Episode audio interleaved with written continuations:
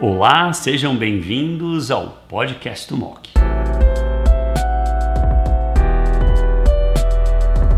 Olá a todos e bem-vindo a mais uma cobertura do Congresso Europeu de Oncologia Clínica 2023.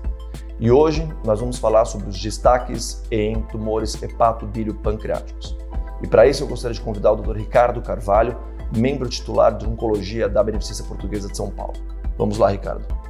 Obrigado, Fábio. É uma alegria estar aqui novamente, trazendo as novidades aí que a gente acabou de uh, conhecer. Acho que esse ano não foi o ano do fígado, né, na ESMO nem do colanjo, foi do pâncreas e a gente, eu gostaria de discutir desses, né, os dois artigos de pâncreas que são bem importantes.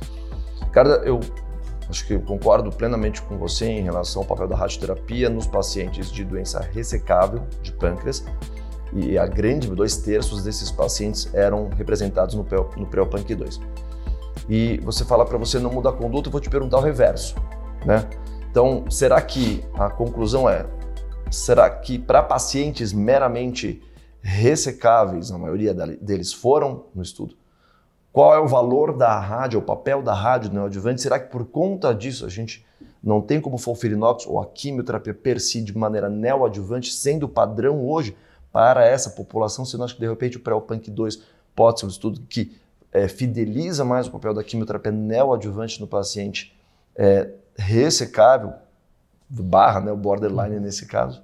É, é, é essa é, é, uma pergunta que não foi, na verdade, adressada no estudo Preopunk, porque se você for ver, ah, dois terços eram ressecáveis, um terço era a, a borderline.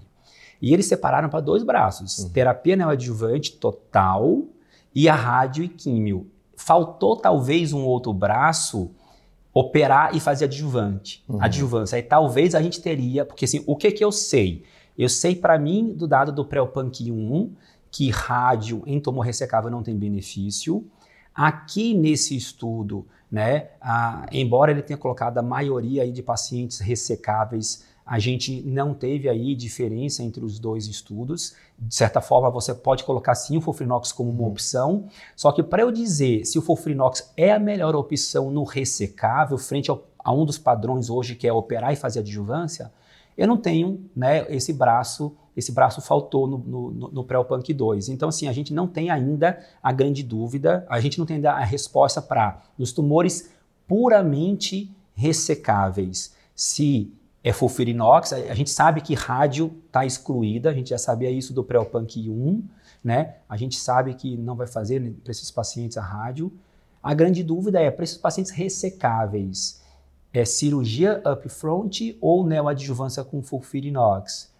Eu tendo ainda a separar em pacientes por risco, né? Então, baixo risco cirurgia upfront, risco maior, risco alto, como eu coloquei a neoadjuvância, e aí eu concordo de fato é só quimioterapia. É, eu acho que ele coloca de maneira, no meu entendimento, de maneira mais é, objetiva e concreta, talvez o papel da quimioterapia sem radioterapia para essa população onde você enxerga a necessidade de uma neoadjuvância, tá? E uh, uma outra crítica também, a gente não sabe qual, quantos ciclos de quimioterapia neoadjuvante a gente precisa, né? Então a gente tem, na prática, a clínica, muitas vezes o paciente faz quatro ciclos, e se ele é operável, normalmente a gente pode até encaminhá-los já para a cirurgia. Então, qual é o número mágico de ciclos pré-operatórios de Fofirinox? E como o Ricardo bem colocou, 60% só dos pacientes completaram os tais oito ciclos de quimioterapia. Então, eu acho que ele traz algumas mensagens para a gente. Quando o Ricardo fala do papel da radioterapia no ressecável, é a partir da análise de subgrupo do PREOPANC 1 e da meta-análise de estudos que falaram, que sugerem que o ressecável não tem papel uh, de radioterapia. Então, essa é uma análise de subgrupo e o Ricardo bem colocou isso quando falta essa análise de subgrupo no pré-punk número 2. Então é um trabalho que eu acho que ele gera possibilidade da gente usar a quimioterapia de maneira neoadjuvante versus quimiorradioterapia, um esquema de quimiorradio que a gente não usa na prática convencional, que é a combinação de gencitabina com radioterapia. E na prática a gente já faz, você sabe, isso. né? A gente é bem alinhado nesse aspecto, né? Câncer de pâncreas anatomicamente ressecável, mas com critérios biológicos de alto risco, né? A gente não faz a neoadjuvância com rádio, a gente geralmente vai para a neoadjuvância com químio e usa habitualmente o fulfirinox como regime padrão. E o que é diferente do borderline, a gente pensa muito mais em radioterapia, a gente não exclui isso. Uh, por ressecabilidade, por taxa de resposta, por downstage, que a gente sabe que a radioterapia acrescenta. Vamos agora para o estudo japonês de comparações de braços de quimioterapia distintas para doença metastática. É, o Ricardo colocou muito bem que o estudo abre um precedente para que você enxergue o GenNab de maneira mais é, confortável na indicação de primeira linha. E há que se pesar o papel da toxicidade, né, Ricardo, como padrão de escolha. E eu vou falar uma outra característica. Será que né, a gente ouve muito na prática? A preferência, isso foi colocado inclusive pelos comentadores, quem debateu o estudo colocou isso na prática. Ah, eu prefiro o Folfirinox, ainda não muda a minha prática.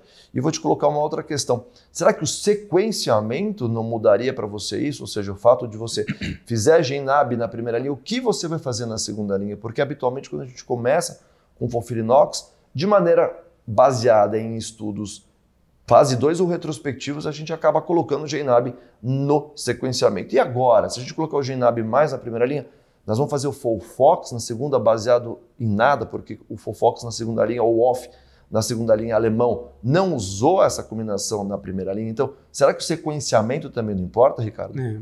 Não, é, acho que sim. É, é acho que na prática, quem começa com Gen Abrax, vai para Fulfirinox se tiver um bom performance, a grande maioria não vai ter, aí, quase metade dos pacientes sequer conseguem receber uma segunda linha, quem dirá um Fulfirinox, é, são pacientes super selecionados. Então, termina que cai ali em Fulfox mesmo, alguma coisa assim do tipo, né?